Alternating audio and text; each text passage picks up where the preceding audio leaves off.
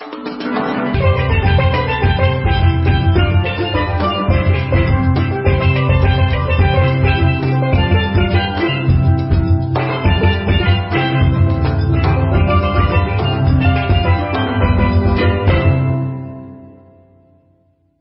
回はとりあえず声優ラジオ後編になります。前回の前編とよろしければ合わせてお聞きください。はい。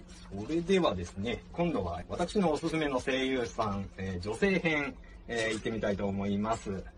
えまず一人目なんですが、えー林原めぐみさんですね。遠藤くんわかります？いや、聞いたことありますよ。聞いたことある？遠藤くんでも聞いたことがある。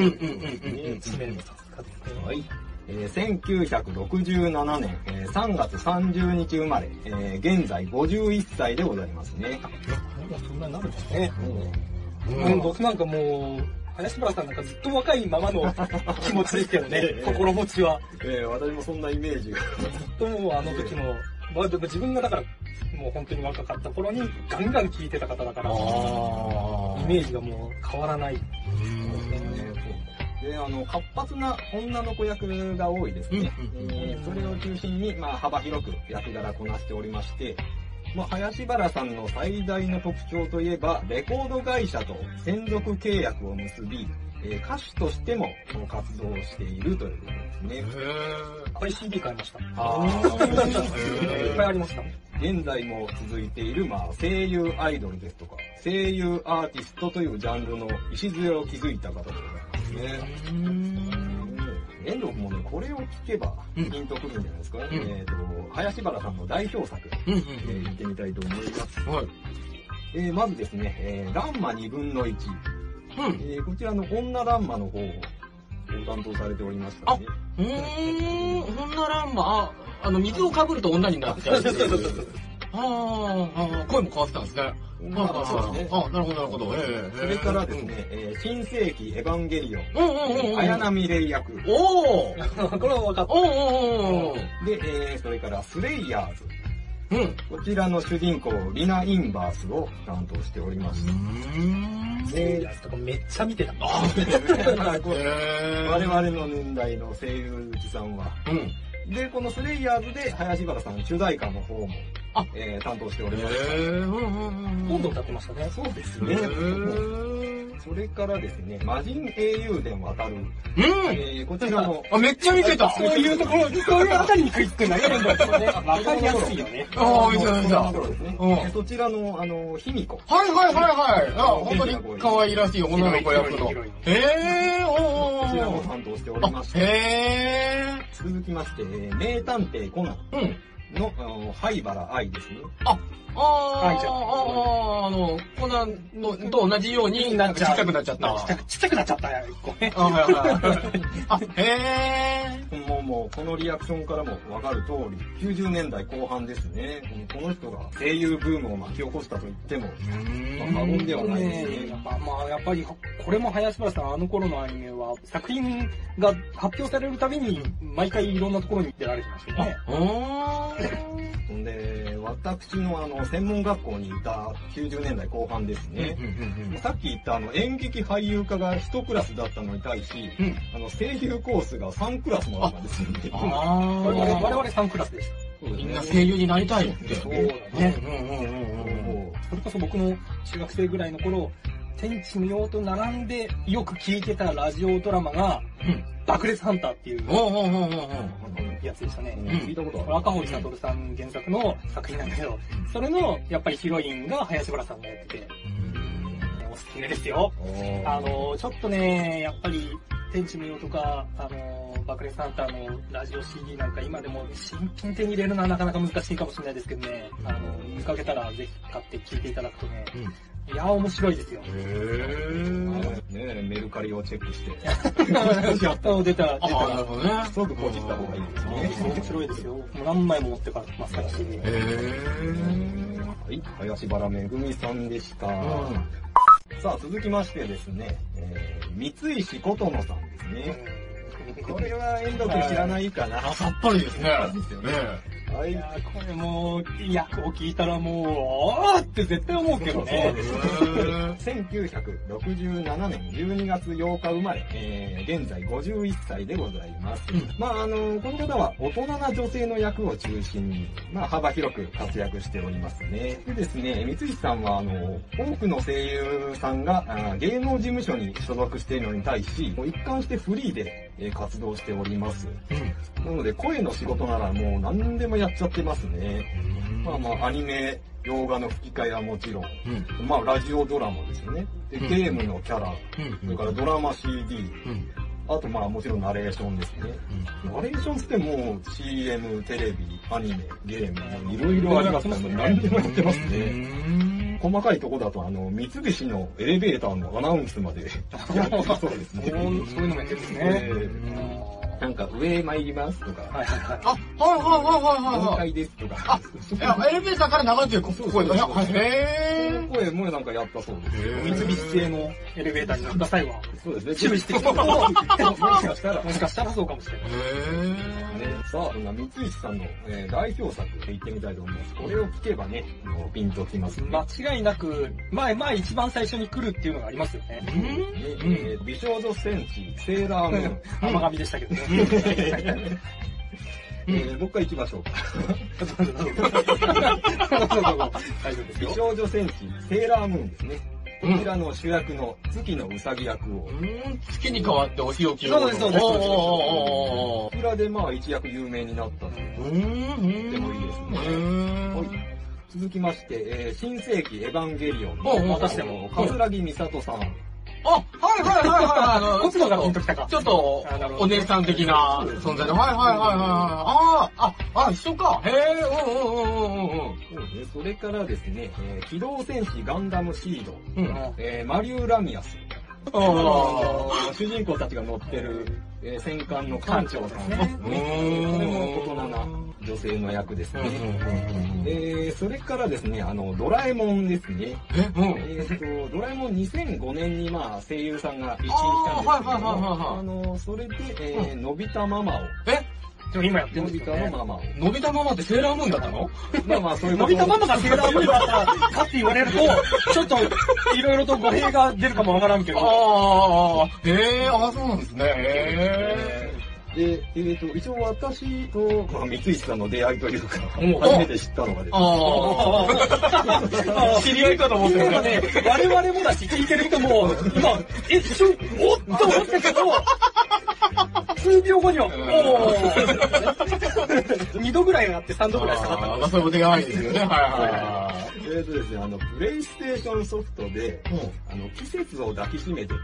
あえーとあ、はいはいはいはい。ギャルドラシリーズですね、ヤルドラシリーズももう20年近く前ですかね、まあ PS なんで。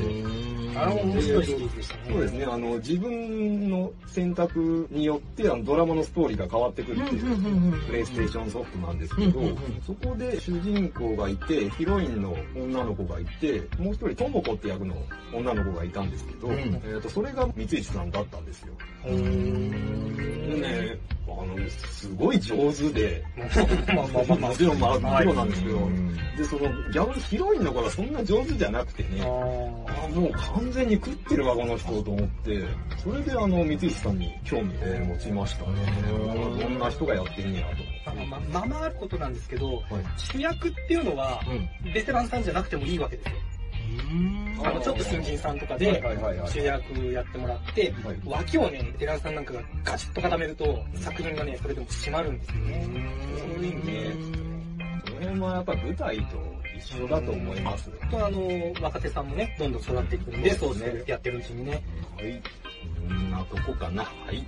三石琴乃さんでした。えー現在もあのフリーでえー様々な仕事やっておりますんで、えーぜひチェックしてみてください。はい。はい。では、えー最後、えー白石遥さんね。はい。はい。えー1995年生まれ、現在23歳。うんうんうん。若いですようん。これあれですね、遠藤君も大沢君もピンときてないですけど。うん。全然。いや、聞けばわかるかな。うん。2000年頃からまあ子役として活動している方で、うんまあ、ミュージカル等にえー出演しておりました。うん。で、えー2011年ですね、スタジオジブリ作のお国立小坂からで、えー声優デビューしております。で、以来、えーアイドル声優として、えー活動している、えー私の注目のお 声優さんでございます、アイドル声優。えーへそれでは代表作の方、はい行ってみましょう。まあまあ、先ほどの国立小坂からの主人公、海の妹ですね、松崎空を演じております。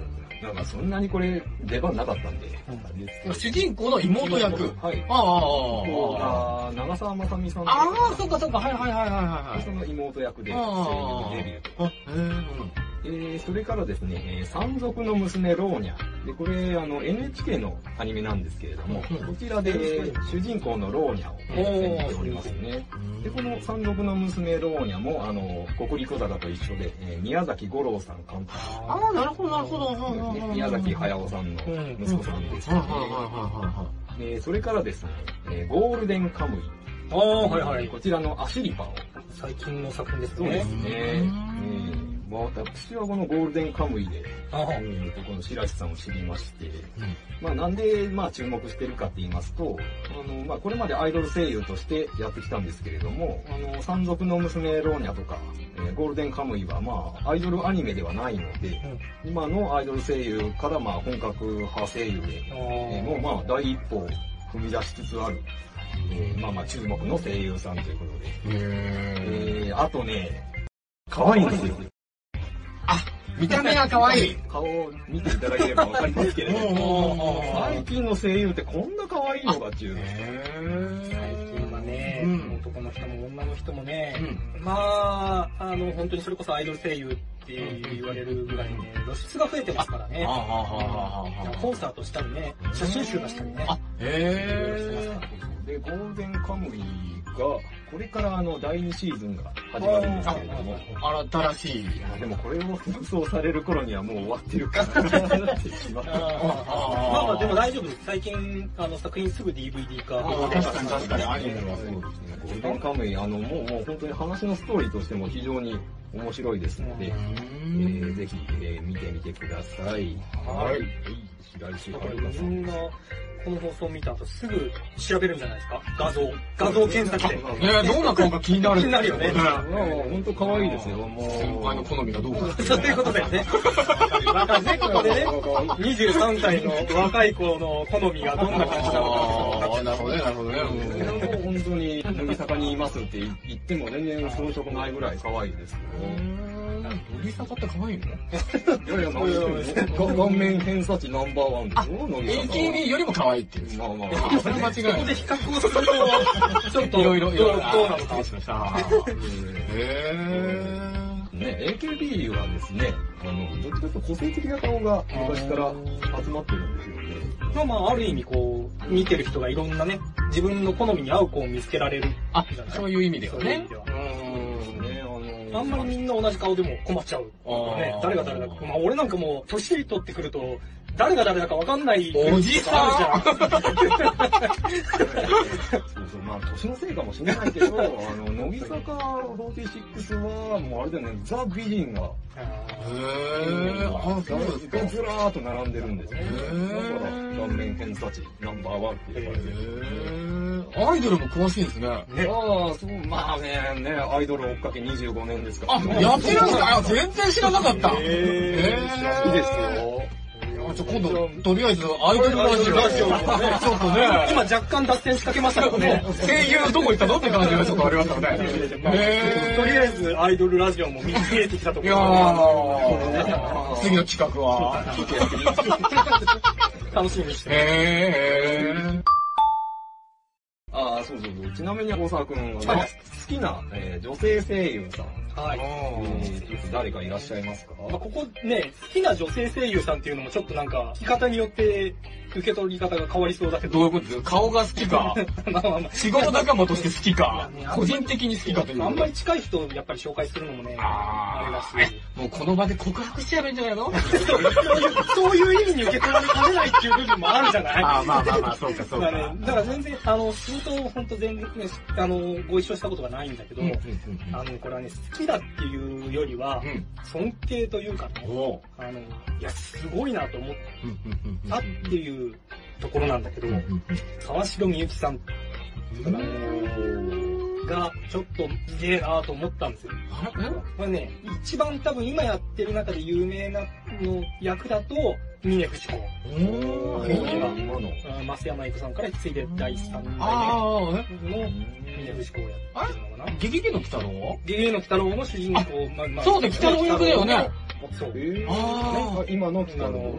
かな？今度3級に入るって言ってたわそうそうです、そうです、そうです。えー、残念だったね、小沢くん。何が？いや、3級に入るあってーそういう意味の話ね。えいや、だー。からすごいなとうんうんうん思って。うんで、僕はまた、あの、これまた作品ちょっと別で、あの、すごいなって思った、その、峰不二子の役声を聞いたときに、うん。あの、僕の今までその、ま、松山さんで聞いてた、うんうんうん峰不二子のイメージから全くずれなかったっていうかね、うん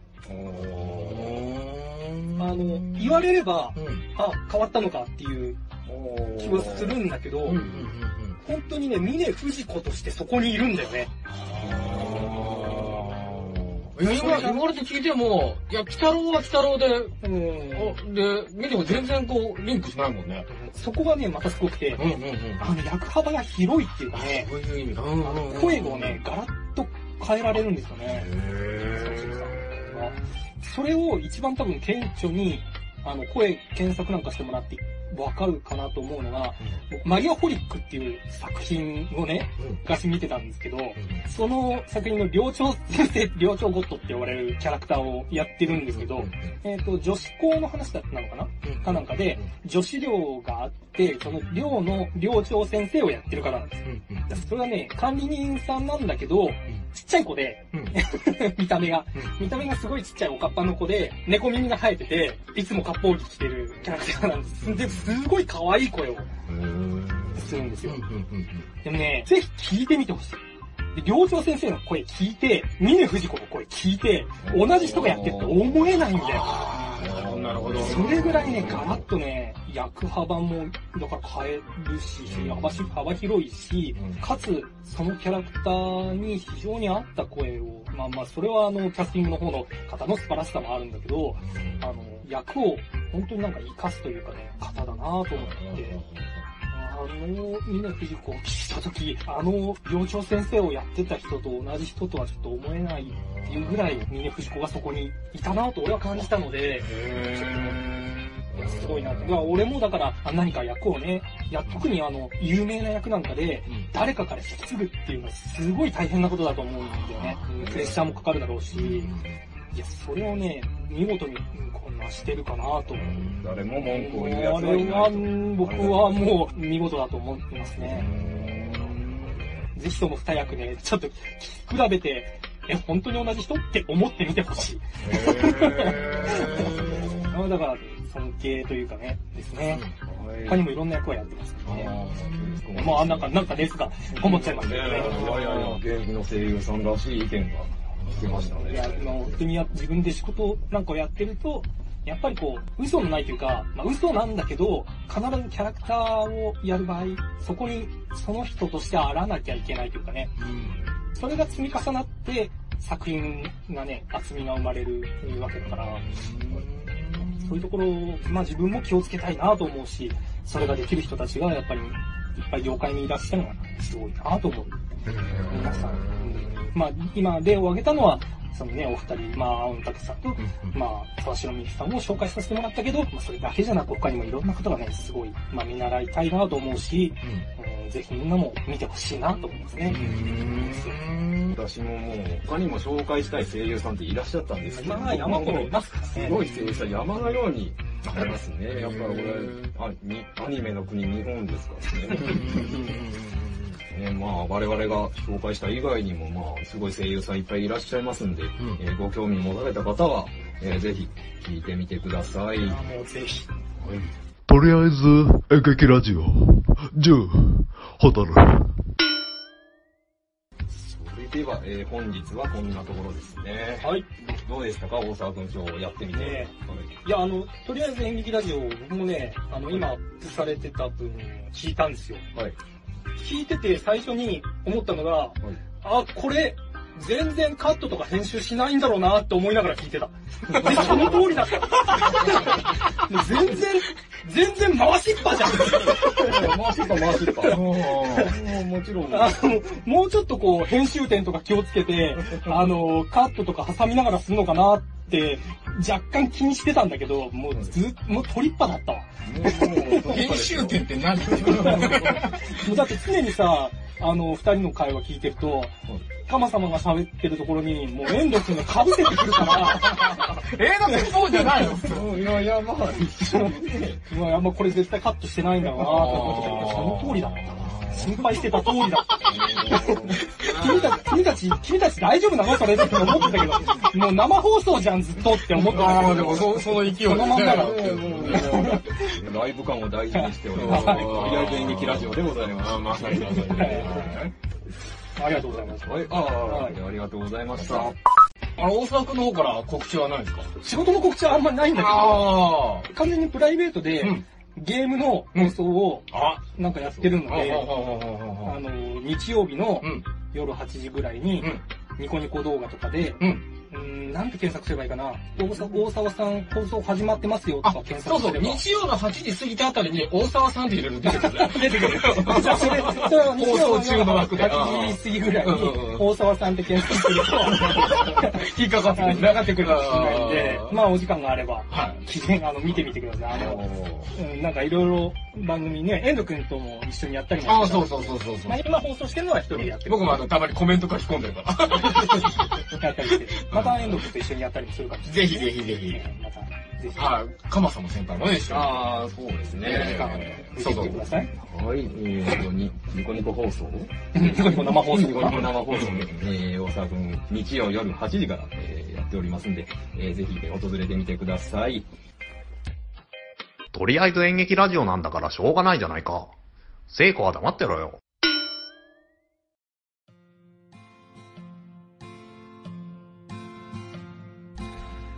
はい、どうもかまさまでございます。えー、大沢くんをお迎えしての特別会、とりあえず声優ラジオ、いかがだったでしょうか？大沢くん、前半はちょっと緊張してたかなと思ってたんですけど、あの、後半からは、あの、エンジンかかってきまして、まあ彼の声優に対する熱い思いとかも、えー聞くことができましたんで、えー、本当、えーゲスト呼んで、えー収録して、えーよかったなと思っております。で、次回からレギュラー会に戻るんですけれども、今後もあの、今回のような、えー特別会ですね、演劇以外にも、えー紹介したいものができましたら、えーちょいちょい、えー紹介していきたいと思います、え次回からもよろしくお願いいたします。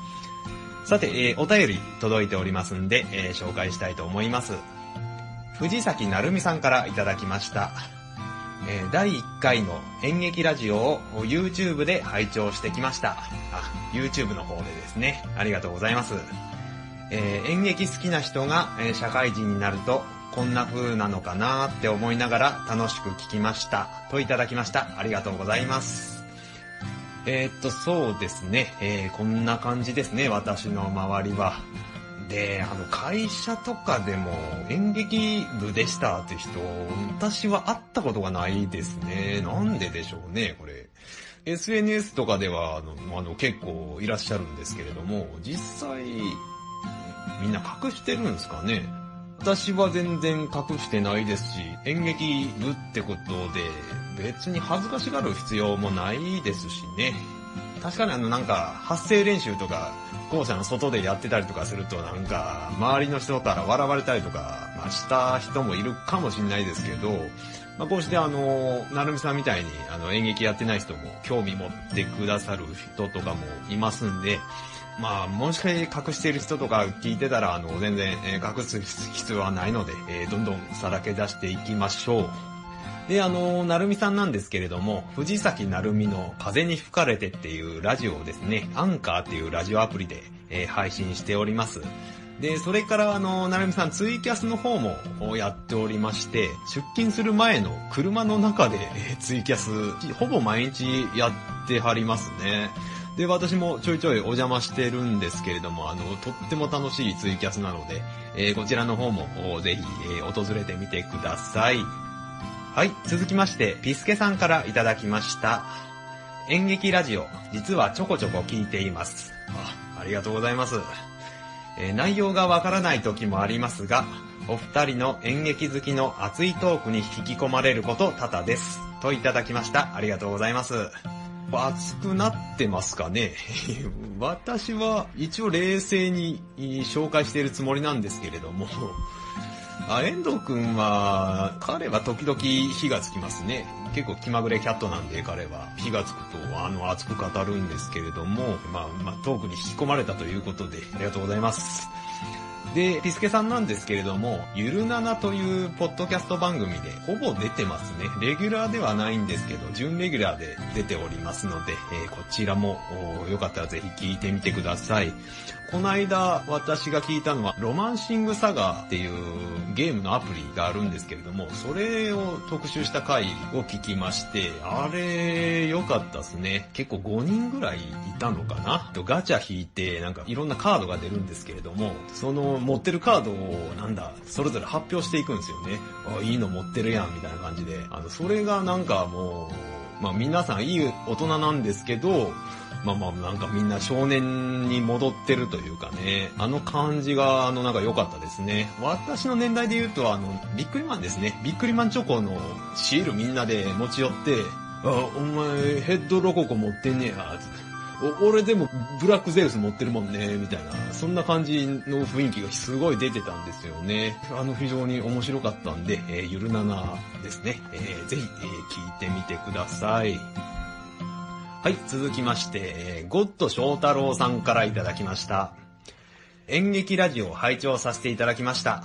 6回のオープニングトーク、嫁さんとの喧嘩の話が好きで繰り返し聞きました。応援してます。といただきました。ありがとうございます。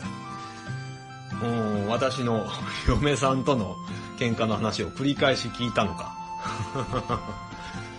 繰り返し聞くほどかまあまあ、あれ、遠藤くんもね、あの話面白いって言ってくれたんで、あ面白いんかな、あれ。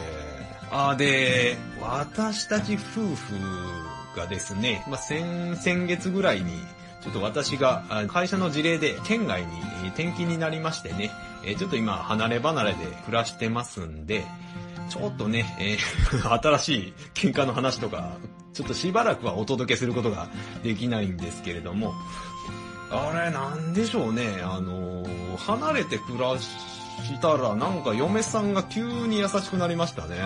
まあ一緒に暮らしてた頃はなんかもう喧嘩ばっかしてて、子供と一緒に遊んでてもさ、いいよね、子供と遊んでるだけで、とか言われたんですけれども、この間帰った時、ね、同じように子供と遊んでても、あの、何にも言われなかったですし、なんでしょうね。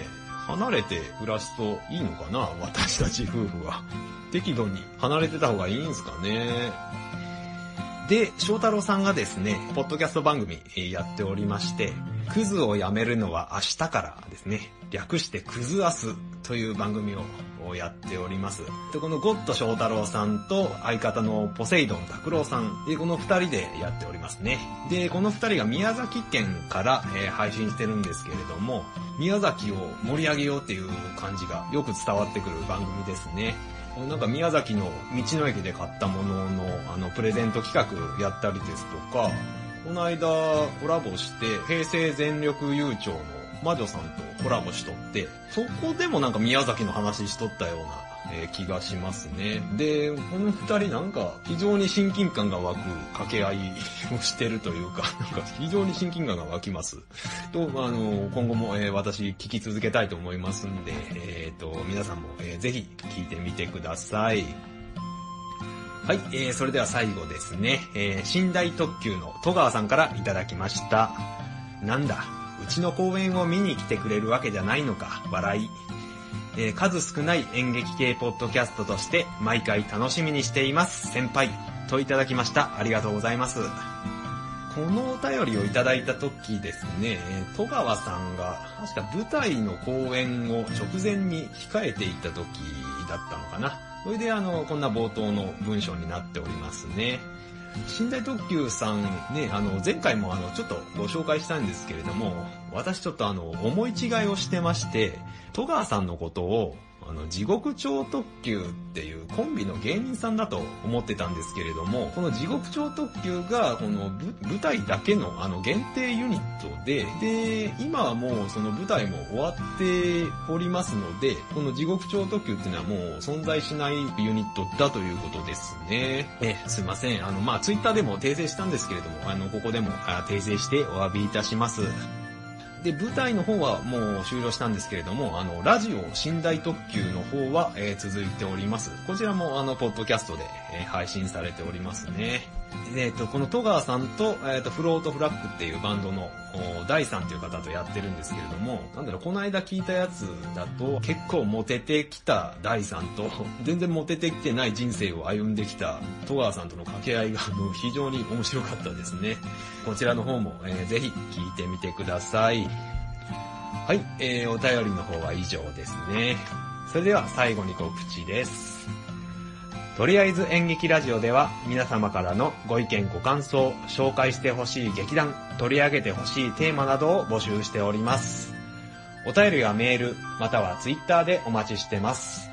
メールアドレスは、かまさま7アットマーク gmail.com すべてアルファベット小文字で k-a-m-a-s-a-m-a 数字の7アットマーク gmail.com です。ツイッターはダイレクトメールか、ハッシュタグ演劇ラジオで感想をつぶやいてくれれば OK です。演劇は漢字、ラジオはひらがなでお願いいたします。それから YouTube でも最新回からすべての過去回を聞くことができます。こちらはとりあえず演劇ラジオで検索してください。はい。それではまた次回お会いいたしましょう。さようなら。さようなら